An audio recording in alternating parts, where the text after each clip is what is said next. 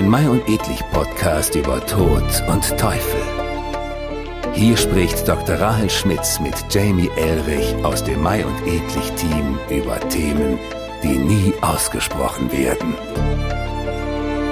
Auf geht's in schaurige Minuten.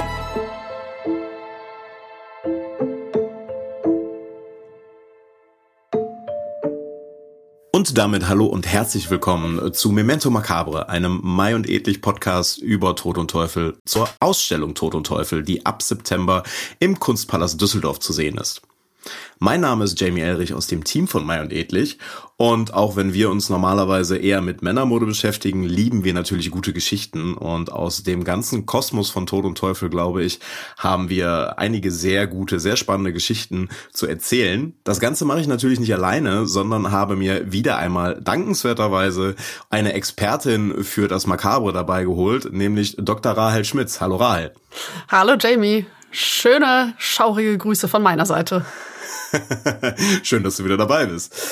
Ähm, wir haben in den letzten beiden Folgen ja sehr viel über den Tod und den Teufel gesprochen. Und ähm, ich weiß, dass du heute geplant hast, dass wir äh, einmal über das sprechen, was denn nach dem Tod und dem Teufel kommt, beziehungsweise wir den Teufel heute einmal zu Hause besuchen. Wir werden nämlich über die Hölle sprechen.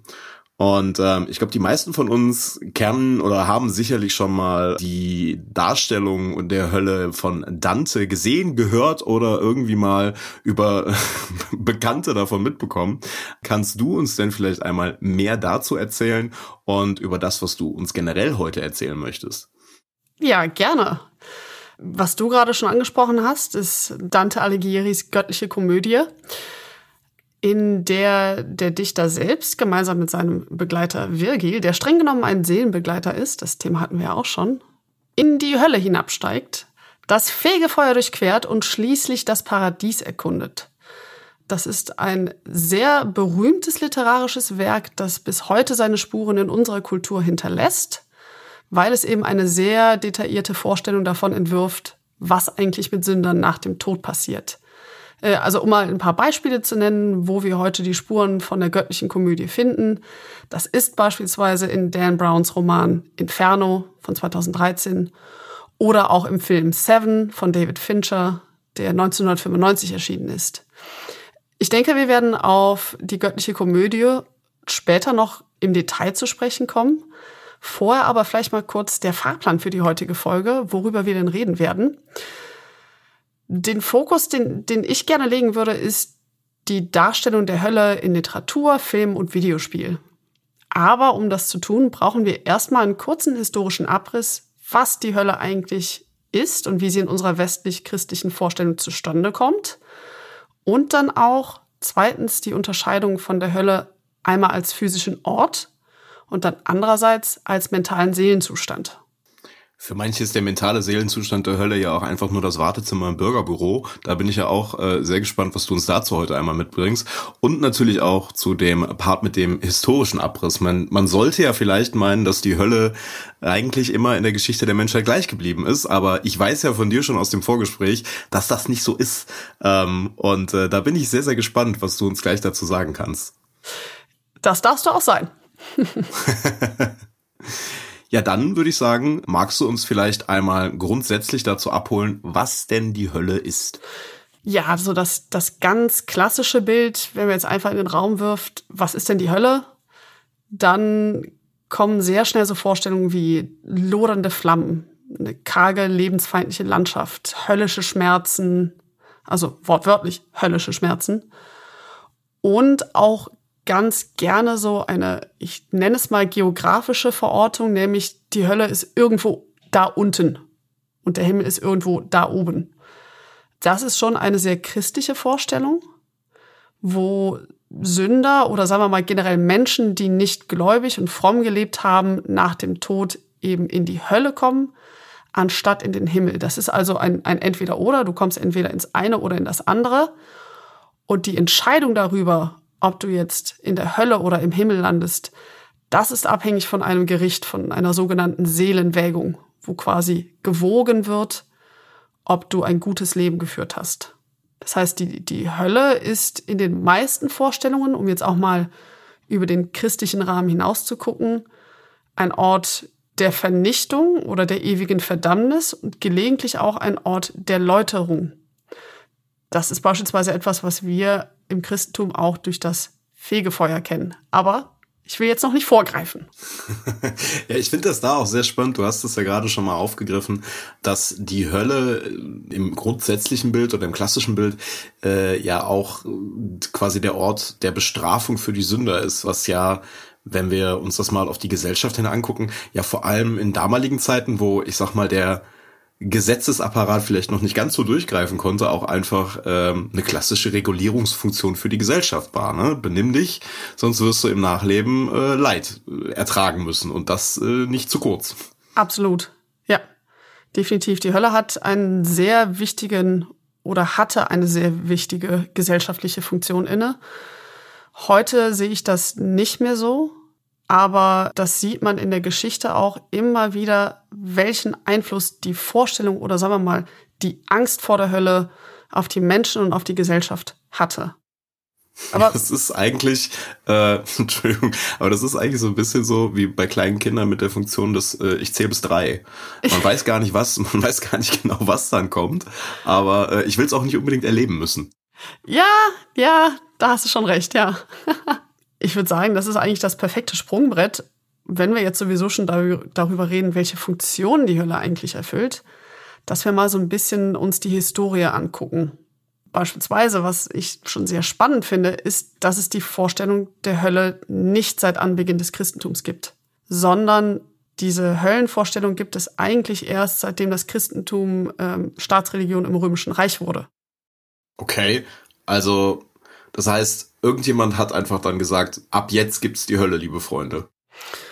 Ob das jetzt eine spezifische Person gesagt hat, würde ich erstmal bezweifeln. Aber es ist auf jeden Fall eine Vorstellung, die dann aufgekommen ist. Also sprich, die sich jetzt nicht unbedingt zu einer bestimmten Person zurückführen lässt, aber eventuell auch eher was mit einem, mit einer gesellschaftlichen Grundhaltung zu tun hat.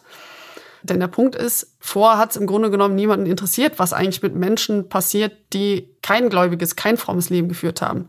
Sondern der Gedanke war eher, wenn du gut lebst, dann kommst du in den Himmel. Was mit den anderen passiert, ja, weiß ich auch nicht so genau. okay, spannend. Das war mir gar nicht so bewusst, dass, dass man vorher einfach gesagt hat, okay, die, äh, die Guten kommen nach oben und beim Rest äh, sehen wir, wenn es soweit ist. Genau. Ja, und was wir dann eben haben, ist diese Idee vom jüngsten Gericht. Das passiert ja oder das findet ja statt zur Endzeit, wenn die Apokalypse kommt. Das jüngste Gericht ist eben diese Seelenwägung, die ich eben erwähnt habe, dass also die Seelen der Menschen geprüft werden. Und wer die Prüfung nicht besteht, der gelangt in die Hölle oder dessen Seele genauer gesagt gelangt in die Hölle als Ort der ewigen Verdammnis. Da unterscheide ich jetzt gerade zwischen der Person und der Seele deswegen, weil im Christentum ist es eben immer nur die Seele, die körperlose Seele, die in den Himmel oder in die Hölle kommt. In anderen Religionen und Kulturen, also beispielsweise im alten Ägypten, gehört der Körper aber dazu. Das ist so ein kleiner, feiner Unterschied zwischen verschiedenen Höllenvorstellungen. Oder sagen wir mal, Vorstellungen dessen, was nach dem Tod passiert. Was dann natürlich noch ein wichtiges Element ist von unserer Höllendarstellung, ist das Fegefeuer. Aber auch das ist eine relativ junge Vorstellung oder sagen wir mal Erfindung. Denn das Fegefeuer, also erstmal, was ist das Fegefeuer? Das ist ein Ort, wo Sünder hinkommen zur Läuterung. Das ist also quasi ein Ort zwischen Himmel und Hölle. Der ist weniger qualvoll als die Hölle, aber immer noch sehr qualvoll. Und die Sünden können hier innerhalb einer bestimmten Zeit abgesessen werden. Die werden quasi durch dieses Fegefeuer geläutert. Und damit bietet das Fegefeuer eine Chance auf Erlösung. Das ist jetzt eine Vorstellung, die historisch gesehen eigentlich erst so richtig Fahrt aufnimmt zur Zeit der modernen Geldwirtschaft. Also man kann sagen, beginnt mit dem Römischen Reich auch, aber dann insbesondere ab dem 12. Jahrhundert. Sprich, ab einer Zeit, wo Dinge wie Rechnungswesen und Bilanzverständnis aufkommen.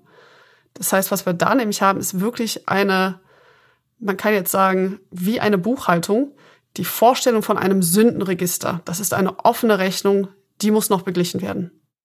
Ja, und was ich die, dann. Bu die, Bu die, Buchhaltung als Vorstufe zur Hölle, ne? Ich glaube, das geht tatsächlich vielen ist, Menschen so. Das ist nicht ganz verkehrt, genau.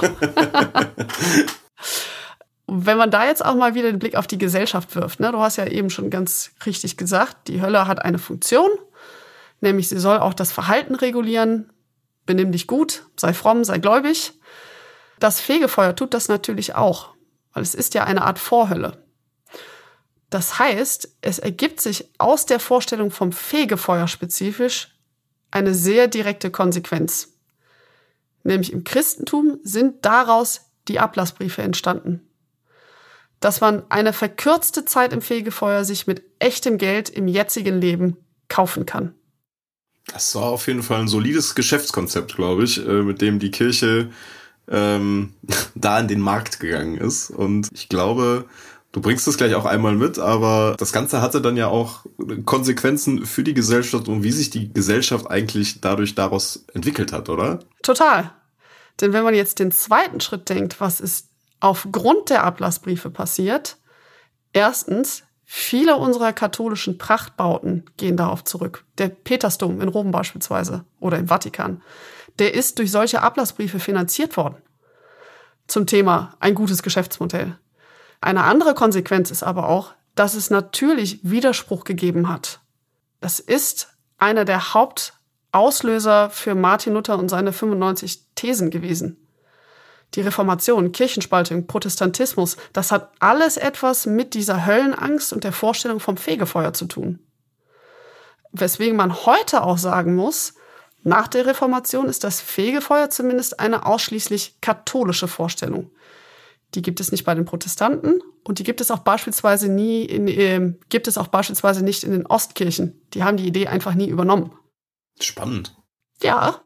Was im Laufe der Zeit passiert ist, ist, dass sowohl das Fegefeuer als auch die Hölle, die haben ihre Relevanz verloren.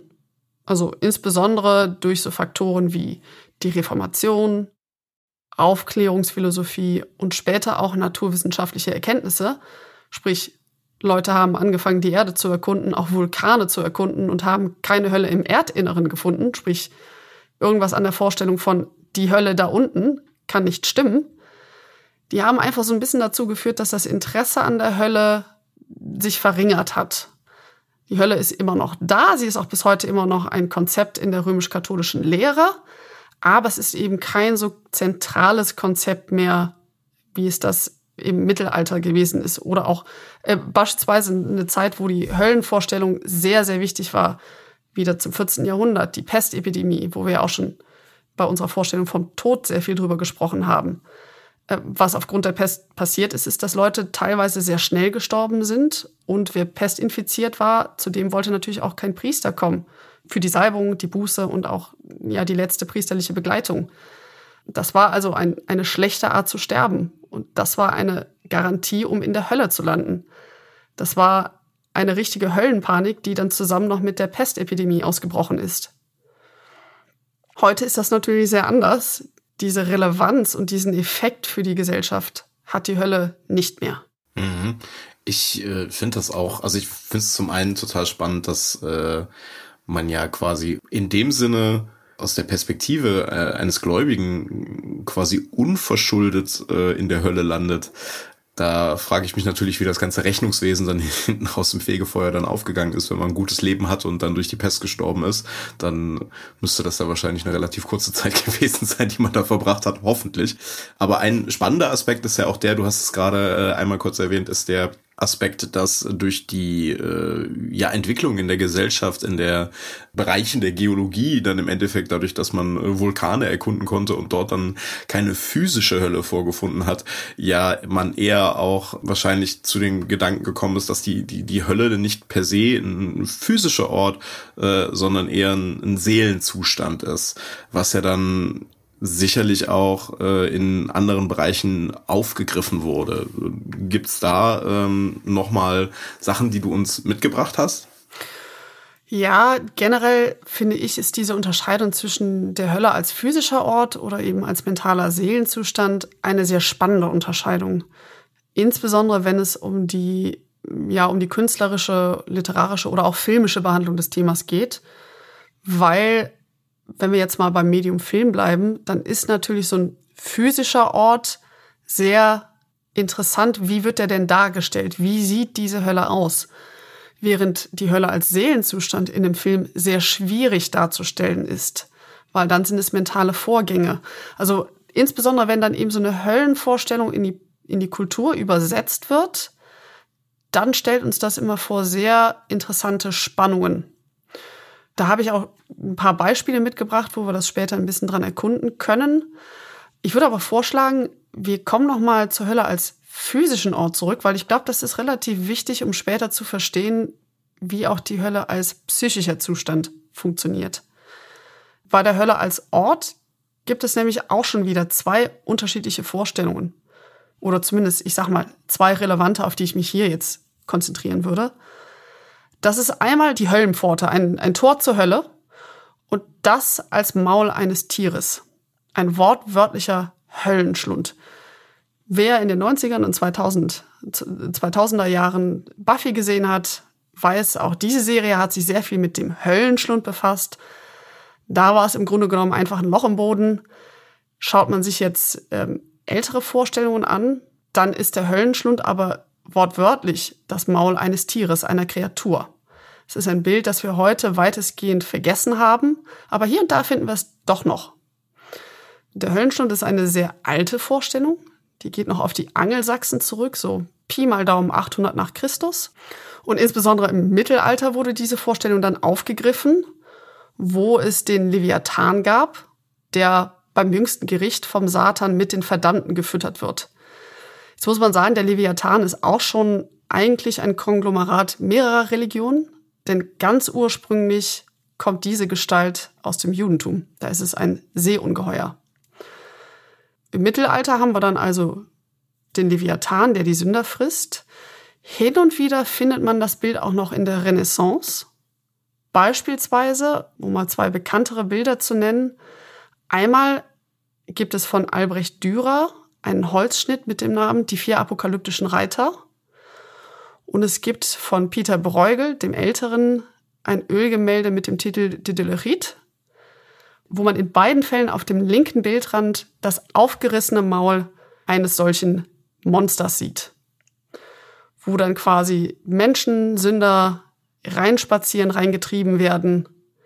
Und das ist so dieser ganz klassische Höllenschlund. Den haben wir auch noch an anderer Stelle. Beispielsweise, wenn hier Leute zuhören, die in Nürnberg wohnen. Da gibt es die Kirche St. Lorenz, wo auf dem Westportal auch ein Leviathan ist, in den die Sünder reinspazieren, also in dessen Maul. Ja, und jetzt ein recht aktuelles Beispiel. Da haben wir eben auch im Vorgespräch schon drüber geredet. Ist mal wieder die Band Ghost, die wir, glaube ich, bisher in jeder Folge irgendwo mal erwähnt haben. Man, man könnte fast meinen, wir sind beide große Freunde der Band. genau. Äh, die nutzen die Vorstellung vom Höllenschlund für ihr Albumcover vom Album Prequel. Das ist ein Album, was sich mit, mit mittelalterlichen Themen befasst, insbesondere der Pest. Jetzt muss man dazu wissen, dass sich jedes Ghost-Album immer einem bestimmten Thema widmet und dann eine Art Storytelling betreibt. Und bei Prequel ist es eben das Mittelalter und die Pest. Und daher passt auch so ein bisschen dieser visuelle Rückgriff auf diese mittelalterliche und später auch äh, in der Renaissance gesehene Vorstellung vom Höllenschlund. Was wir auf dem Cover sehen, ist die Kunstgestalt Kardinal Copia, also sprich der Sänger der Band, wie er für dieses Album dann auftritt in dem Kostüm. Äh, also Kardinal Copia, der auf einem Thron sitzt. Dieser Thron ist zugleich eine gotische Kathedrale. Also auch da passt wieder das historische Motiv ganz gut. Und diese Kathedrale wiederum steht auf einem monströsen dreiköpfigen Hund, der an Kerberos oder eben auch den Leviathan erinnert. Und jedes Maul ist ein Höllenschlund, in dem Menschen und dämonische Gestalten zu sehen sind. Das ist jetzt ein sehr aktuelles Beispiel, wo wir wieder den Höllenschlund haben. Mhm. Und wer sich äh, da vielleicht auch mal äh, reinhören möchte, ich glaube, von Prequel ist auch die Single Rats, ja. wenn ich mich nicht vertue. Ja. Können wir euch eigentlich nur ans Herz legen, da auch dann mal ein Gefühl dafür zu bekommen, warum wir die Band so mögen. Nicht, dass das jetzt hier der Ghost-Podcast wird, aber ähm, ich denke, das lohnt sich, äh, sich auch mal mit der Band zu beschäftigen. Ähm, wir werden nämlich auch in einer der nächsten Folgen, ohne jetzt zu viel vorzugreifen, aber uns sicherlich auch noch mal mehr mit äh, dem Thema Musik und Tod und Teufel beschäftigen. Aber ich höre jetzt auf zu reden, bevor ich zu viel erzähle. das machen wir am Schluss, Jamie. Das machen wir am Schluss. Ah, okay, okay. Vielleicht noch ein kurzer Abschluss zu diesem Höllenschlund. Was alle diese Darstellungen gemein haben, ist, dass der Höllenschlund niemals zubeißt, sondern er ist immer weit aufgerissen, weil er bleibt immer hungrig, bereit für weitere Sünder. Ja, dann wäre jetzt ein Gegenbeispiel zu diesem Höllenschlund die Hölle als das da unten. Das ist eine Vorstellung, die noch auf den Gedanken zurückgeht, dass die Hölle im Inneren der Erde sei, sprich muss man sich jetzt auch mal verinnerlichen, dass die Hölle das Zentrum der Welt sei. Was auch immer das über die Welt sagt. Aber, ja, genau. Ähm, Finde ich, finde ich auch eine sehr spannende Vorstellung, ähm, bevor du da jetzt nochmal weiter darauf eingehst, weil äh, der, die Idee des Höllenschlunds hat ja auch immer mit inbegriffen, dass man quasi einen, einen direkten Eingang in die Hölle hat. Ja.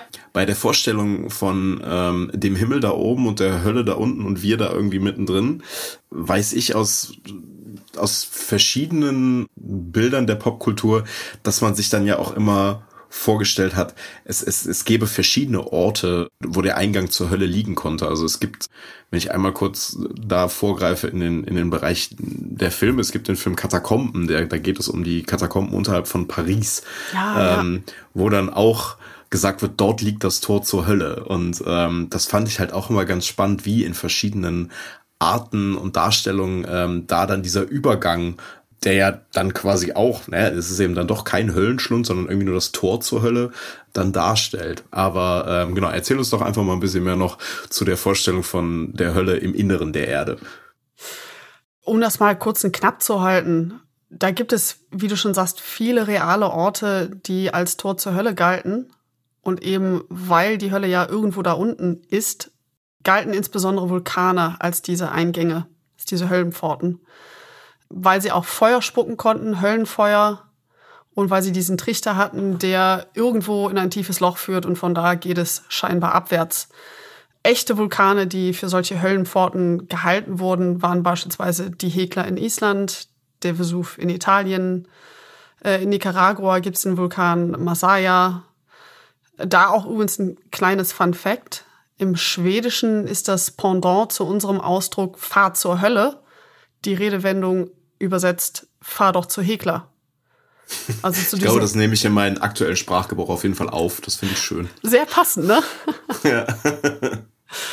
Was übrigens hier daraus passiert, ist, dass Vulkane dann so ein, so ein religiöses Interesse auf einmal erweckt haben, ist, dass die Suche nach der physischen Hölle auch, muss man sagen, die Naturwissenschaften vorangetrieben hat. Und insbesondere eben die Vulkanologie. Ja, so viel also zu vermeintlich echten Hölleneingängen. Wer diese Vorstellung sehr konkret umgesetzt hat auf einer literarischen Ebene, ist eben, wir haben es eben schon erwähnt, Dante Alighieri in seiner göttlichen Komödie von 1321. Da vorweg ein kleiner Disclaimer, die göttliche Komödie ist, anders als der Name implizieren würde, keineswegs lustig, sondern sehr grausam und vor allen Dingen sehr grafisch. Ursprünglich kommt dieser Begriff Komödie eigentlich daher, dass das Geschehen am Ende für den Helden gut ausgeht. Anders als im Drama. Sieht man auch bei Shakespeare ganz gut. Die Komödie sagt also nichts darüber, ob es jetzt eine, eine lustige Erzählung ist oder eine leichtherzige Erzählung, sondern eigentlich oder im ursprünglichen Sinne bezieht sich dieser Begriff auf den Ausgang des Geschehens. Und da habe ich wieder was gelernt, weil ich mich nämlich immer gefragt habe, warum die göttliche Komödie Komödie heißt. Jetzt weiß, jetzt weiß ich's. Ich danke dir. Sehr gerne. ja, weil nach unseren heutigen Standards ist sie wirklich keine Komödie. ich erzähle da mal einfach ein bisschen drüber. Diese göttliche Komödie besteht aus drei Teilen. Die Hölle, das Fegefeuer und das Paradies.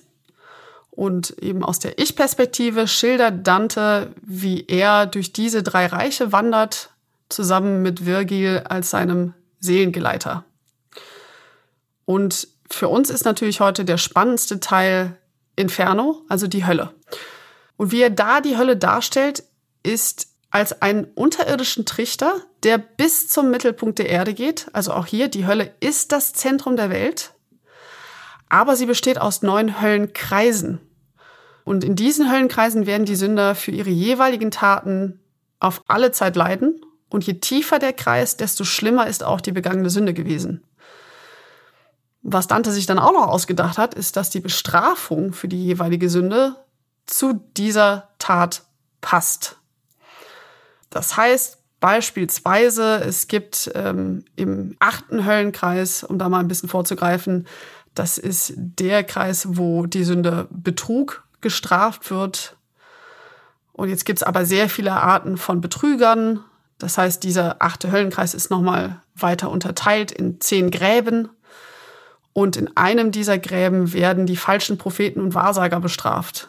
Und zwar indem sie mit verdrehten Köpfen leben. Das heißt, sie können immer nur rückwärts sehen. Woanders, beispielsweise ähm, im dritten Höllenkreis, das ist die Völlerei, da lebt der dreiköpfige Kerberus, also der Höllenhund, der zerfleischt und frisst permanent die Sünder. Ne? Also wir haben immer dieses Pendant Sünde und eine dazu passende Bestrafung. Was ich total ja. spannend finde ist, und äh, fairerweise, das weiß ich nur, weil ich in deine großartigen Notizen reingeschaut habe, ähm, ist, dass es ja diesen, diesen ersten Kreis ähm, ja. der Hölle gibt, die sogenannte Vorhölle, wo ja auch nochmal explizit gesagt wird, selbst wenn du ein guter Mensch bist, wenn du nicht getauft bist, dann kommst du auch in die Hölle, weil da landen ja die Ungetauften und die tugendhaften Heiden. Ja. Also so Menschen wie Homer, Ovid und Sokrates, wo man denken würde, okay, das, die, die sollten es ja geschafft haben, aber äh, leider nein, denn sie waren nicht Mitglied des Clubs, deswegen dürfen ja. sie nicht mitmachen. Und ähm, das ist schon, ist schon aus heutiger Perspektive, was Dante damals gemacht hat. Der hat sich sehr viel kreative äh, Zeit für einen großen Gewaltexzess da genommen. Total. Ja, das ist auch genauso. Und das eben auch zu einer Zeit, wo das Christentum als das Nonplusultra galt. Zumindest in seinem Lebenskontext, ne? Deswegen, mhm. du kannst noch so ein guter Mensch gewesen sein, du brauchst die Taufe. Vielleicht ganz spannend, um auch da mal Bewusstsein zu kriegen, wie denn zumindest in Dantes Vorstellung die Sünden gewichtet sind. Der neunte Kreis der Hölle, der ist für Verrat. Das ist also die schlimmste Sünde oder sagen wir mal, doch es ist die schlimmste Sünde. Der Verrat, ob es jetzt ist an der eigenen Familie, an der Heimat, an Gästen, an Vorgesetzten, Ne, das sind alles auch da wieder unterschiedliche Feinheiten, die auf unterschiedlichen Arten und Weisen bestraft werden. Und das Interessante ist, dass dieser Höllenkreis schon eisig kalt ist. Denn er ist ja von Gott sehr weit entfernt. Wenn die Hölle da unten ist und der Himmel da oben, dann kommen wir irgendwann an den Punkt, der die größtmöglichste Ferne zu Gott hat. Und in Dantes Vorstellung ist das eben ein eisig kalter Ort und nicht diese lodernde Flammenlandschaft, wie wir das schon mal in der Höllenvorstellung haben sondern es ist ein toter Mittelpunkt der Erde. Es ist ein hoffnungsloser Mittelpunkt. Und was nämlich noch hinter dem neunten Kreis kommt, ist das absolute Zentrum der Hölle für die ultimative Sünde. Das ist nämlich auch ein Verrat. Und zwar der Verrat an Gott. Da ist der Teufel selbst gefangen. Und zwar wird er hier dargestellt als ein dreiköpfiges Biest, das mit seinen drei Mäulern Brutus, Cassius und Judas Iskariot frisst. Das, da wird, da wird die Lore noch einmal erweitert. Genau. Was, das finde ich auch sehr spannend. Und auch gerade im äh, Rückblick auf unsere Folge zum Teufel, dass ja hier der Teufel quasi Gefangener seiner eigenen Ländereien ist und gar nicht, also zum einen in seiner Darstellung ja nochmal was sehr viel animalischeres ist, ne? ein ja. dreiköpfiges Biest und kein intelligenter Herrscher, um es mal irgendwie äh, anders zu formulieren, finde ich auch nochmal sehr spannend, wie man es dann hier darstellt. Also sehr der, der, der, die Hölle und der Teufel haben nochmal was sehr viel animalischeres und dadurch sehr viel weniger brechenbares und roheres an sich. Das und in gewisser Weise greift Dante damit auch wieder die Idee von einem Höllenschlund auf, der Sünder frisst. Auch wenn mhm. es hier dann eben schon in der Hölle selbst ist. Also er verarbeitet die Idee durchaus weiter. Vielleicht noch für alle, die ein bisschen Kunst interessiert ist, eben weil Dantes Inferno sehr klar beschrieben ist, gibt es eine Karte der Hölle, angefertigt von Botticelli. Es gibt generell viele künstlerische Umsetzungen von dieser Hölle. Aber da erkennt man auch die Trichterstruktur sehr gut. Man erkennt die verschiedenen Höllenkreise. Das kann man sich ganz gut angucken, um mal so ein bildliches Verständnis von Dantes Hölle zu kriegen.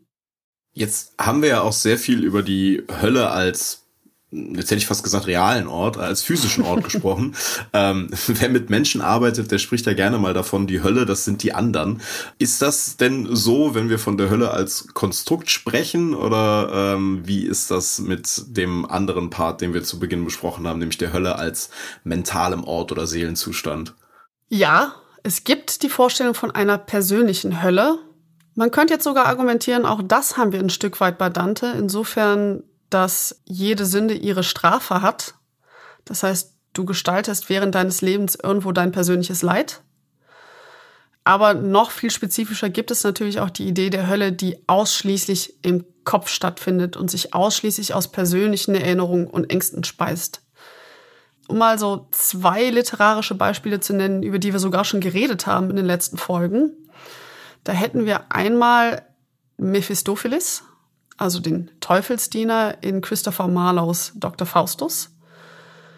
Und zwar fragt Faust ihn, wie er eigentlich der Hölle entkommen konnte. Denn Mephistopheles hat vorher gesagt, dass er selbst ein Verdammter ist. Er ist nicht der Teufel, sondern ein Teufelsdiener, der selbst zum Höllendasein verdammt ist. Und daraufhin antwortet Mephistopheles dann, dies ist die Hölle, ich bin nicht aus ihr raus.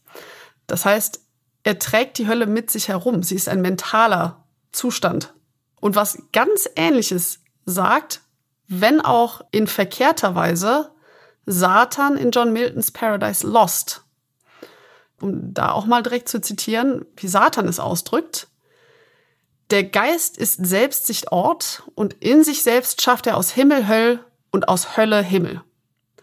Das heißt, was hier passiert ist, dass Satan als der gefallene Engel versucht, sich seine neuen Lebensumstände in der Hölle schön zu reden. Aber er beweist mit diesem Statement, also ne, der Geist macht aus der Himmel die Hölle und aus der Hölle dem Himmel, damit beweist er auch, dass er die Hölle in seinem Geist immer mit sich rumtragen wird. Ganz ähnlich wie eben auch Mephistopheles. Ein drittes literarisches Beispiel, über das haben wir noch nicht geredet, aber du hast es eben tatsächlich schon zitiert, ist äh, Jean-Paul Sartres Geschlossene Gesellschaft. Das Drama von 1944. Daher kommt nämlich der Ausspruch, die Hölle sind die anderen. Das heißt, die Hölle, das sind andere Menschen. Um mal kurz zu umreißen, was in dem Drama passiert. Drei Tote werden auf ewig in ein Zimmer zusammen eingesperrt. Das ist ein sehr abstrakter Raum. Und da müssen sie jetzt miteinander klarkommen. Das läuft dann so ab, dass sie permanent auf der Suche sind nach Bestätigung und Bindung zu anderen Menschen, aber eben nur nie zu der Person, die diesen Wunsch auch erfüllen könnte. Ne, das ist also so ein permanentes Dreieck, wo niemand das bekommt, was er gerne hätte. Dadurch werden sie einander zur Hölle. Ne?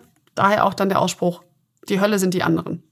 Es klingt auf jeden Fall äh, wie eine moderne Bürogemeinschaft. Ähm, ja.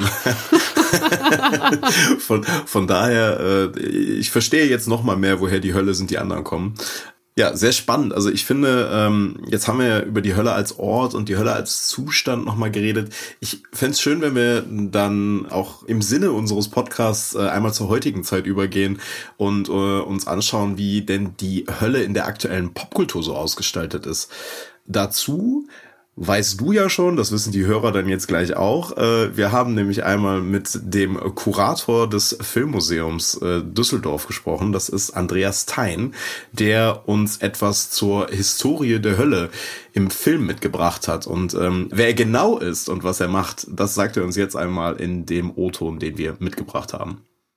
Die Darstellung der Hölle im Film ist, ähm, ist, ist, ist, ist im Grunde eine ganz interessante Sache, weil es etwas ist, was nicht wirklich darstellbar ist, weil so wie die Hölle beschrieben ist, ist es natürlich so etwas Grausames, Andersartiges, nicht Beschreibbares, wenn du halt die, die, die Elemente aus der Bibel nimmst, wo die Hölle beschrieben wird, dass es halt schwer ist, das in Bilder zu fassen. Aber natürlich gab es immer wieder Regisseure, die das schon versucht haben. Äh, es gibt einen Film, 1911, L'Inferno, äh, wo es tatsächlich um die Reise, die Dante Alighieri, dieser italienische Dichter, dann macht in die Hölle rein, um dann halt die einzelnen Höllenkreise zu, zu besuchen. Ähm, das ist natürlich ein Film, der in Zeit seiner Zeit ist und noch mit sehr schlichten ähm, Effekten arbeitet, aber trotzdem ganz seriös versucht halt einfach die Hölle darzustellen. Der ganze Film geht um nichts anderes als die Darstellung der Hölle. Wirklich aufgegriffen worden ist es äh, in der Filmgeschichte nicht. Es gibt, also dass es Filme gibt, die wirklich sich ausschließlich um die Hölle kümmern. Es gibt einen japanischen Film, einen, einen ganz faszinierenden Film, Jigoku von 1960, der eine japanische Version der Hölle darstellt. Aber auch da wieder all diese einzelnen Elemente der Hölle, wo Sünder für unterschiedliche Sachen auf unterschiedliche Art und Weise ähm, bestraft werden. Ja, vielen Dank, Andreas. Vielen Dank auch nochmal jetzt, dass du dir die Zeit für uns genommen hast. Wir werden in diesem Part des Podcasts auf jeden Fall noch öfter was von Andreas hören. Bevor wir aber wieder was von ihm hören, wird äh, uns die liebe Rahel äh, noch was zum Thema Hölle und Filme und Popkultur erzählen können. Sehr gerne, denn jetzt kommen wir natürlich so ein bisschen zu meinem absoluten Steckenpferd. Wenn wir über die Hölle im Film reden, dann gibt es natürlich eine Filmreihe, um die wir gar nicht drum herum kommen, denn da steckt die Hölle schon im Titel. Das sind natürlich die Hellraiser-Filme. Hellraiser spielt mit fast allen Höllendarstellungen, die wir eben besprochen haben. Also physischer Ort, einmal der Höllenschlund, aber auch die Hölle da unten und auch die Hölle als mentaler Zustand. Wobei man sagen muss, nein, da muss ich mich korrigieren. Das Einzige, was eigentlich nicht in Hellraiser vorkommt, ist die Hölle als Ort im Zentrum der Welt oder der Erde. Aber reden wir erstmal darüber, worum es eigentlich in den Filmen geht. Da es mehrere Filme sind, würde ich jetzt ungern jeden einzelnen Film vorstellen. Daher mal hier eher so eine grobe Übersicht, was so das Konzept hinter Hellraiser ist. In diesen Filmen, die wiederum auf einer äh, literarischen Vorlage von Clive Barker basieren, der auch beim ersten Film Regie geführt hat. In diesen Film gibt es eine Puzzlebox, die sogenannte Lament Configuration, wie sie im Original heißt. Und wenn diese Puzzlebox gelöst wird, was lustigerweise scheinbar sehr einfach ist, denn die Leute lösen diese Puzzlebox immer innerhalb kürzester Zeit, dann werden dämonische Wesen aus einer anderen Dimension herbeigerufen. Sprich, die Zenobiten. Die erscheinen in so sadomasochistischen Outfits, sie sind teilweise stark zerstümmelt.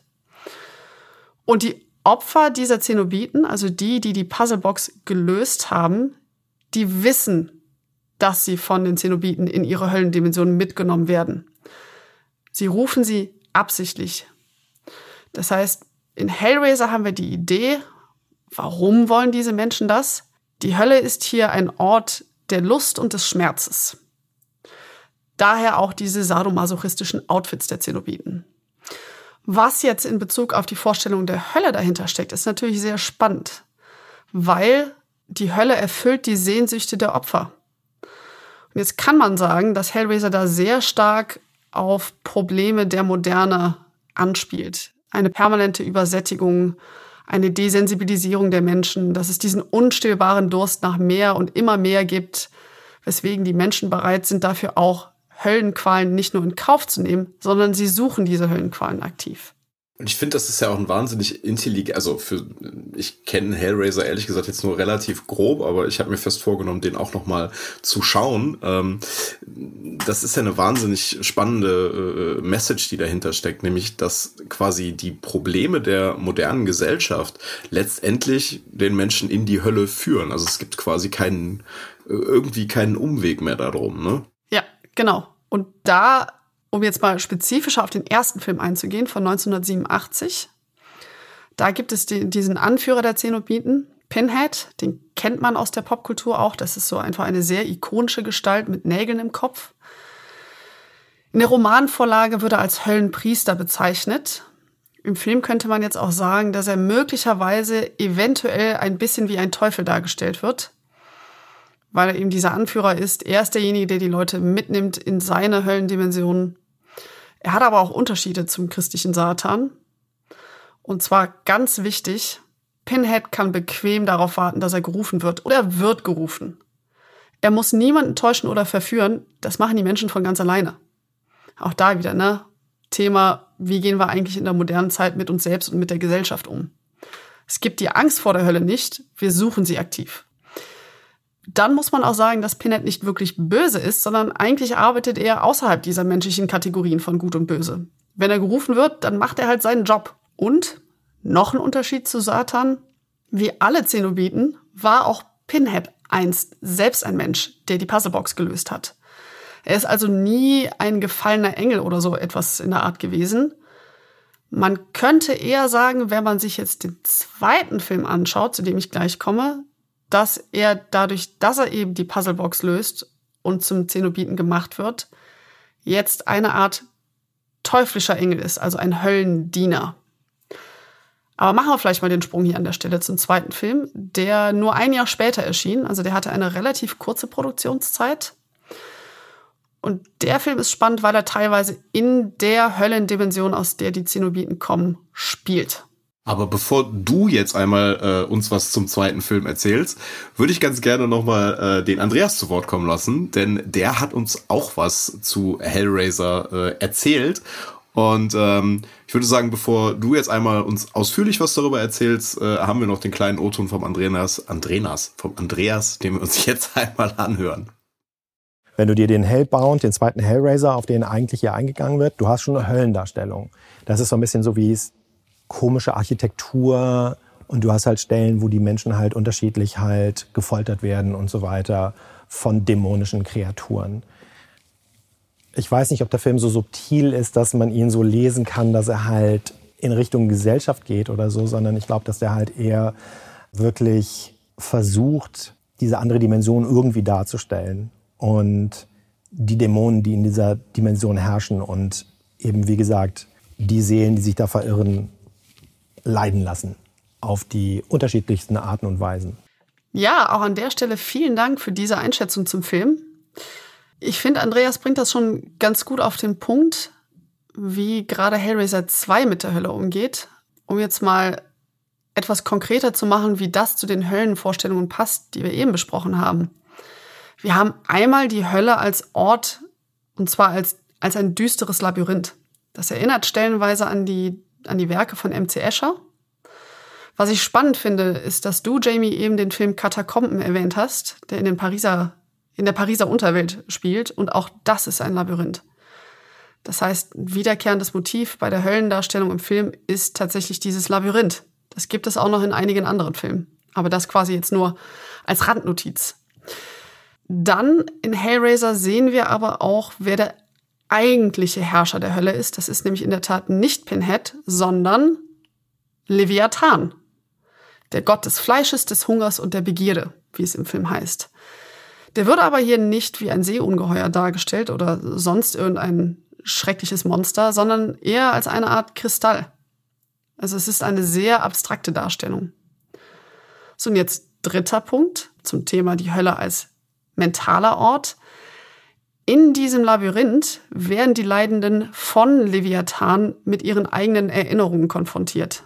Das heißt, es ist eine sehr persönliche Hölle, die sie alle erleben, während sie durch das Labyrinth irren. Das ist ja auch so ein bisschen zurückgreifend auf das, was du uns vorhin zu Dante erzählt hast. Die Hölle ist was sehr individualisiertes und äh, das greift ja auch der Film ja nochmal sehr, sehr deutlich auf, oder? Absolut dann haben wir ja jetzt äh, mit Hellraiser sehr viel über ja, Höllendarstellungen, die äh, über das Prototypische hinausgehen, ähm, gesprochen. Aber ähm, hier auch, wir hatten es gerade eben einmal äh, im, im ersten Teil von Hellraiser über den menschlichen Makel des unstillbaren Dursts nach mehr auch kommentieren. Und wir beide hatten im Vorgespräch schon einmal darüber gesprochen und wir hatten auch mit ähm, Andreas Thein vom Filmmuseum darüber gesprochen. Ein Film, der dieses Thema äh, beinhaltet, diesen, diesen unstillbaren Durst der Menschheit nach immer mehr und immer mehr Wissen äh, und dabei die Welt von Science Fiction mit der Hölle verbindet, ist der Film Event Horizon mit Sam Neill. Wie hier Hölle und Science Fiction zusammenpassen, das erzählt uns Andreas einmal mehr äh, im folgenden O-Ton. Völlig faszinierend ist eben dieser Film Event Horizon, der eigentlich viel zu unbekannt ist, obwohl er für das, was er erzählen will, meiner Meinung nach total bahnbrechend damals gewesen. Es ist ein Science-Fiction-Film, der weit in der Zukunft spielt. Die äh, Hauptfiguren sind auf der Suche nach einem Raumschiff, was verschollen ist, was ähm, festgestellt hat, dass man durch schwarze Löcher äh, reisen kann und unbeabsichtigt damit äh, ein Tor zur Hölle geöffnet haben.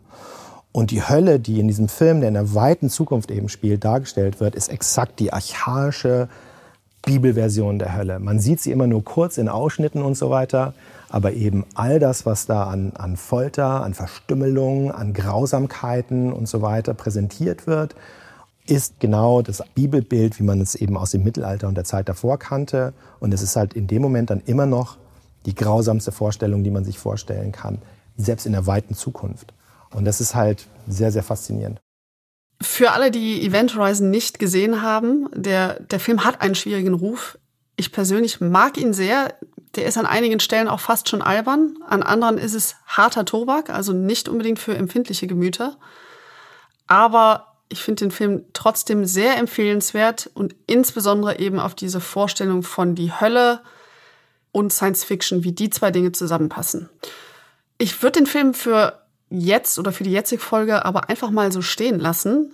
Denn ich finde, Jamie, wir haben jetzt genug über Horrorfilme geredet, denen sowieso immer nachgeredet wird, dass sie zu viel sich mit schlechten Dingen befassen. Das Spannende ist aber, die Hölle gibt's nicht nur im Horrorfilm.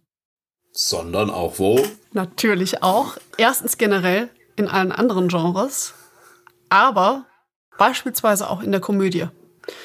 Und ich habe einen Film mitgebracht als Beispiel, wo du mich überhaupt erst auf die Idee gebracht hast, dass der lohnenswert ist in der Unterhaltung. Nämlich den Film Und täglich grüßt das Murmeltier von 1993. Da freue ich mich ja, dass ich auch was Sinnvolles beitragen konnte. Sehr schön. Das ist tatsächlich auch einer äh, meiner Lieblingsfilme und äh, wir hatten es vorhin schon mal im Vorgespräch ähm, angerissen. Da wirst du auch gleich äh, sicherlich noch mal in der Tiefe drauf eingehen. Ein Film, der sich bei mir in der Rezeption in äh, den Jahren, die ich ihn kenne, sehr entwickelt hat. Also ich weiß, wie ich ihn als, als junger Mensch wahrgenommen habe und je älter ich wurde, desto düsterer wurde und täglich grüßt das Murmeltier äh, für mich in der Rezeption. Zu Recht, völlig zu Recht. ja, also kurz und knapp erzählt, worum geht es? Der zynische und sehr egoistische Wetteransager Phil Connors, der wird übrigens gespielt von Bill Murray, äh, der reist in so eine kleine verschlafene Kleinstadt, um da mal wieder den Tag des Murmeltiers zu moderieren. Da hat er sehr offensichtlich keine Lust drauf. Und er verhält sich generell nicht sonderlich menschlich den Anwohnern, aber auch seinen, seinen Kollegen gegenüber. Er macht seinen Job, aber aufgrund eines Schneesturms muss das TV-Team noch eine Nacht länger als geplant bleiben. Und als Phil am nächsten Tag aufwacht, muss er feststellen, dass schon wieder Tag des Murmeltiers ist, also Groundhog Day, wie der Film übrigens auch im Original heißt. Und ab da befindet er sich in einer permanenten Schleife, wo er jedes Mal den gleichen Tag durchlebt. Man kennt diese Trope aus Filmen. Er stellt dann natürlich erstmal sehr viel Schabernack an, versucht allerlei Dinge, wie er aus dem Tag ausbrechen kann, ähm, verhält sich noch gemeiner zu den Menschen, verhält sich dann auch mal netter zu den Menschen. Äh, er begeht Selbstmord. Das volle Programm. Und ich vermute mal, dass es der letzte Punkt auch ist, Jamie, wo du dann sagst, äh, dass der Film in deiner, in deiner Rezeption immer düsterer eigentlich geworden ist. Absolut, also das ist ähm, das, ich wollte, wollte da jetzt nicht, äh, weil du hast es so schön äh, aufgegriffen, ich wollte da jetzt nicht reinreden, der, der Film war für mich, als ich ihn das erste Mal gesehen habe, war er ähm, durch die Bank weg eine Komödie. Das lag natürlich viel daran, wie viel Strahlkraft Bill Murray in seiner Rolle hatte. Aber je älter ich wurde und je öfter ihn ich dann gesehen habe, desto mehr habe ich realisiert, wie wie, wie schrecklich die Vorstellung davon ist, jeden Tag in der in derselben komplett gleichen Welt aufzufassen, die komplett vorhersehbar ist und äh, die ich, egal was ich mache, der ich nicht entkommen kann. Also wirklich äh, der, der Inbegriff einer, einer, einer persönlichen Hölle, in dem ich jeden Tag das Gleiche durchleben muss und äh, die ich niemals beenden kann. Und äh, dadurch werden natürlich nochmal klarer die, äh, ja, der, also ich lache jetzt darüber, aber ähm, wie traurig die Situation eigentlich damit ist, dass äh, diese Szenen passieren, in denen Bill Murrays Charakter sich dann noch und nöcher äh, einfach umbringt im Film, weil er es natürlich nicht mehr ertragen kann, in dieser Welt zu leben. Und das ist halt was, was mir erst wirklich im, ich sag mal in Anführungszeichen, im Erwachsenenalter bei diesem Film klar geworden ist, dass das wirklich, das, das ist die Definition von Hölle. Jeden Tag das gleiche für immer. Ja, und diese Selbstmorde bringen ihn nicht aus der Situation raus. Er bleibt in diesem Leid. Wenn man sich den Film anschaut, der bietet sich auch für eine, ja, ich sag mal zumindest pseudo-christliche Lesart an, weil es eben hier sehr stark um das Dasein als Gutmensch geht. Weil Phil ist sehr offensichtlich kein Gutmensch. Man könnte den Film so interpretieren, dass er sich im Fegefeuer befindet, in dieser kleinen Stadt, in diesem immer gleichen Tag, in dieser kleinen Stadt. Bis er eben seine unmenschlichen Eigenschaften, diesen Egoismus, den Zynismus, wie er Leute teilweise wie Dreck behandelt, bis er also diese negativen Eigenschaften abgelegt hat, ist er im Fegefeuer. Oder man könnte sogar sagen, wenn man jetzt noch einen Schritt weiter geht, eventuell ist er im, im Schneesturm sogar gestorben. Man weiß es nicht. Und an einer Stelle im Film sagt er sogar explizit, dass seine Situation und die Kleinstadt die Hölle seien. Also auch das ist eine sehr persönliche Hölle, die er da durchmacht, die jetzt erstmal mit dem Ort an sich nichts zu tun hat. Was ich auch spannend finde an dem Film, wir haben gerade mal am Anfang äh, bei dem Thema Fegefeuer über die die Dauer bis zur Erlösung quasi gesprochen. Und äh, kleiner Spoiler für alle, die den Film äh, innerhalb der letzten 30 Jahre nicht geschaffen haben zu sehen. äh, am Ende, am, am, Ende äh, wird natürlich äh, Phil Connors zu einem äh, komplett äh, gewandelten Menschen und äh, entkommt dann aus seiner persönlichen Hölle. Ähm, ich fand das immer ganz spannend. Also auch das hat sich mir, die Frage hat sich mir erst im Erwachsenenalter gestellt, wie lange war er denn überhaupt dann da? Also wie lange musste er in, in Punxsutawney aushalten? Mhm. Und äh, ich, ich weiß, dass es da Leute gibt, die anhand der Dinge, die er innerhalb des Films erleben, versucht haben, das durchzurechnen. Und ähm, also es gibt Berechnungen, die sagen, er lernt ja, glaube ich, auch im Film Französisch und äh, fließend und irgendwie auch Eisskulpturen machen. Und anhand dieser zwei Skills hat man gesagt, ähm, ja, er wird wahrscheinlich so zwischen möglicherweise 70 bis 80 Jahren in dieser Hölle gefangen gewesen sein. Was natürlich sagt, okay, das ist ja schon noch äh, fast human. Hammer, ja, okay. Ja. Das ist tatsächlich eine spannende Überlegung. Die habe ich noch nicht angestellt bisher. Ich würde jetzt vielleicht so als letztes Beispiel nochmal zu einem ganz anderen Thema kommen, nämlich zur Hölle im Videospiel spezifisch zur Videospielreihe Silent Hill, die von 1999 bis bisher 2014 lief. Hoffentlich folgen noch weitere Titel, wobei demnächst erscheint ein Remake von Silent Hill 2. Und ich finde generell sind Videospiele sehr spannend, weil sie eben auf die Erkundbarkeit eines Raumes setzen. Also ich habe eine Spielfigur und die kann ich bewegen und damit physische Orte erkunden. Das ist natürlich auch da wieder für eine Hölle, die ja sowas Abstraktes, ultimativ Qualvolles ist, erstmal sehr schwierig. Und ich finde, dass sich eben die Silent Hill-Spiele diesem Thema auf eine sehr interessante Art und Weise widmen. Und auch da werden wieder mehrere Höllenvorstellungen miteinander verbunden. Diese Spiele sind alle Beispiele von Survival Horror, wo ich also als Spielfigur einen amerikanischen Durchschnittsmenschen steuere, der jetzt nicht groß gegen Monster kämpfen kann, sondern eher immer unterlegen ist diese Charaktere treten immer sehr unwissentlich und ohne Vorbereitung in eine bizarre, teils grausame Alternativwelt über. Im Spiel heißt es dann die Otherworld. So von der Ästhetik in Silent Hill, es ist mal neblig, es ist mal rostig, es ist oft schmutzig. Aber wir haben dann immer, wenn sie in der vermeintlich realen Welt sind, auch immer noch die amerikanische Kleinstadt, die typische. Na, also wir haben einmal, wie diese Kleinstadt verkehrt dargestellt wird in der Otherworld, das erinnert schon ein bisschen an die Hölle. Und da ist dann natürlich, wenn wir die Hölle als Kleinstadt nehmen, haben wir definitiv einen begehbaren physischen Ort, der aber sich auch sehr stark in den Spielen aus persönlichen Elementen speist. Also diese Charaktere finden immer Dinge aus ihrer Vergangenheit beispielsweise, die gar nicht in diesem Ort Silent sein dürften, aber sie sind auf einmal da. Das heißt, das hat dann schon eine sehr persönliche Note. Es gibt aber auch in dem Spiel Silent Hill Homecoming von 2008 ein Level, das heißt schon explizit Abstieg in die Hölle. Und da haben wir das dann ganz deutlich, die Hölle als physischen Ort und als psychischen Ort. Denn was passiert? Der Protagonist, Alex Shepard heißt er hier, reist in die greifbar gewordene persönliche Hölle eines Dr. Fitch. Das ist ein anderer Charakter aus dem Spiel. Und mit unserer Spielfigur entdecken wir dann Hinweise und persönliche Erinnerungsstücke von diesem Dr. Fitch. Das heißt, das ist die persönliche Hölle. Wir reisen in die persönliche Hölle eines anderen Menschen. Gleichzeitig haben wir aber auch hier wieder diese sehr christlich geprägte Vorstellung, denn dieser Ort, wo wir hinreisen, ist ein heißer und feuriger Ort. Es ist also ein ganz wildes Potpourri an Vorstellungen, an Höllenvorstellungen, durch die wir mit einem Charakter laufen können Das heißt, selbst die persönliche psychische Hölle wird als erkundbarer Raum dargestellt.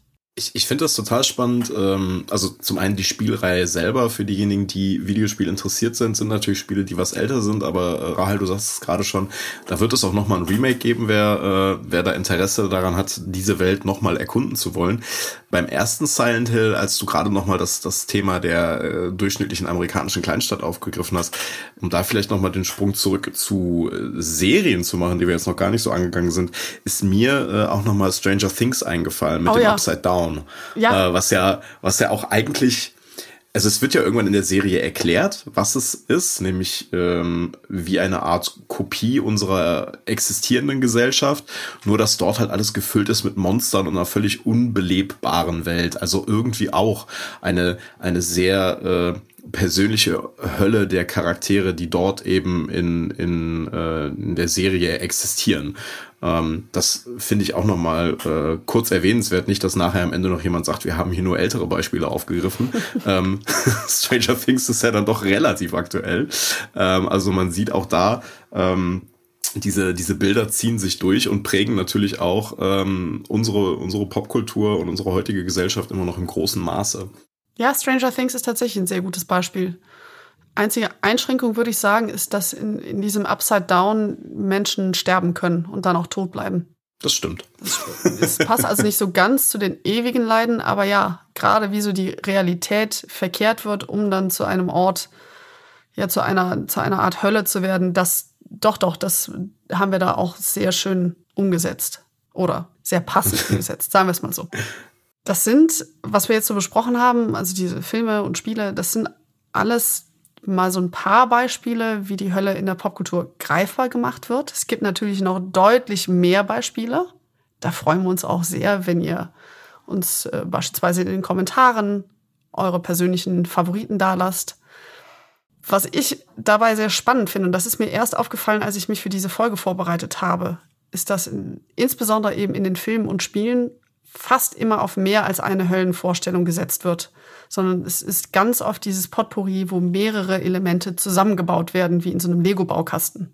Ja, absolut. Also das, das finde ich ja auch im, im Rückgriff vielleicht auch nochmal auf die Folge mit dem Teufel ähm, etwas, was sich ja so zeigt. Ne? Wir haben die, die Hölle, die, die als Stilmittel in vielen Bereichen äh, aus verschiedenen Aspekten benutzt wird. Das sowas ähnliches haben wir ja auch schon beim Teufel erlebt, der auch äh, sich, wenn er auftritt, äh, aus verschiedenen, nennen wir es mal, Instanzen der Teufelspersona äh, gefüttert hat. Und da zeigt sich ja eben, ne, eine breite Historie an so einem Stoff führt auch dazu, dass wir eine, eine breite Auslegung von so einem Stoff dann am Ende auch haben. Ja. Und äh, ich fand's, ich fand's heute mal wieder sehr spannend und bin dir sehr dankbar dafür, dass du uns hier so in die Tiefen der Hölle geführt hast. Ähm, Gerne, gerne. ich glaube und behaupte, dass es, äh, dass wir damit das Thema äh, Hölle umfassend äh, abschließen können für diese Folge. Und äh, würde mich natürlich freuen, wenn diejenigen, denen die Folge gut gefallen hat, uns eine Bewertung hinterlassen. Gerne auch den Podcast abonnieren und kommentieren und an Freunde empfehlen. Haben wir denn auch schon etwas, was du uns vielleicht zur nächsten Folge erzählen kannst und auf welches Thema wir dort eingehen wollen? Ja, in der nächsten Folge befassen wir uns mit teuflischen Harmonien. Sprich, das ist genau die Folge, die du eben schon ganz kurz angeteasert hast. Wir reden über Musik und wie Musik mit dem Thema Tod und Teufel zusammenpasst. Um das mal so ein bisschen zu konkretisieren, wir werden ein bisschen über die Satanic Panic der 1980er reden.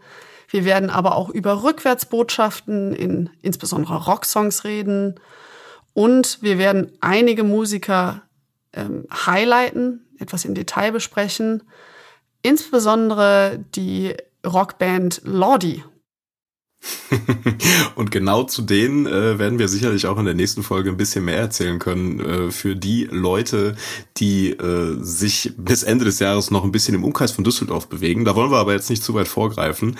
Äh, ich denke, ihr könnt euch darauf freuen. Und ähm, ich würde sagen, für diese Folge machen wir dann mal den Höllenschlund dann doch zu und äh, würde sagen, wir verabschieden uns und sagen vielen lieben Dank fürs Zuhören von mir und Rahel. Ich freue mich auf die nächste Folge. Ich mich auch. Bis zum nächsten Mal, Jamie. Bis dahin, tschüss. Ciao. Manchmal ist der letzte Satz ein Ende. Ein Ende für immer. Bei diesem Podcast nicht. Das war Memento Macabre, ein Mai und Edlich Podcast über Tod und Teufel. Wer mehr in die Welt von Mai und Edlich eintauchen möchte, klickt einfach mal vorbei auf mai-edlich.de. Noch mehr Infos gibt es in den Show Notes.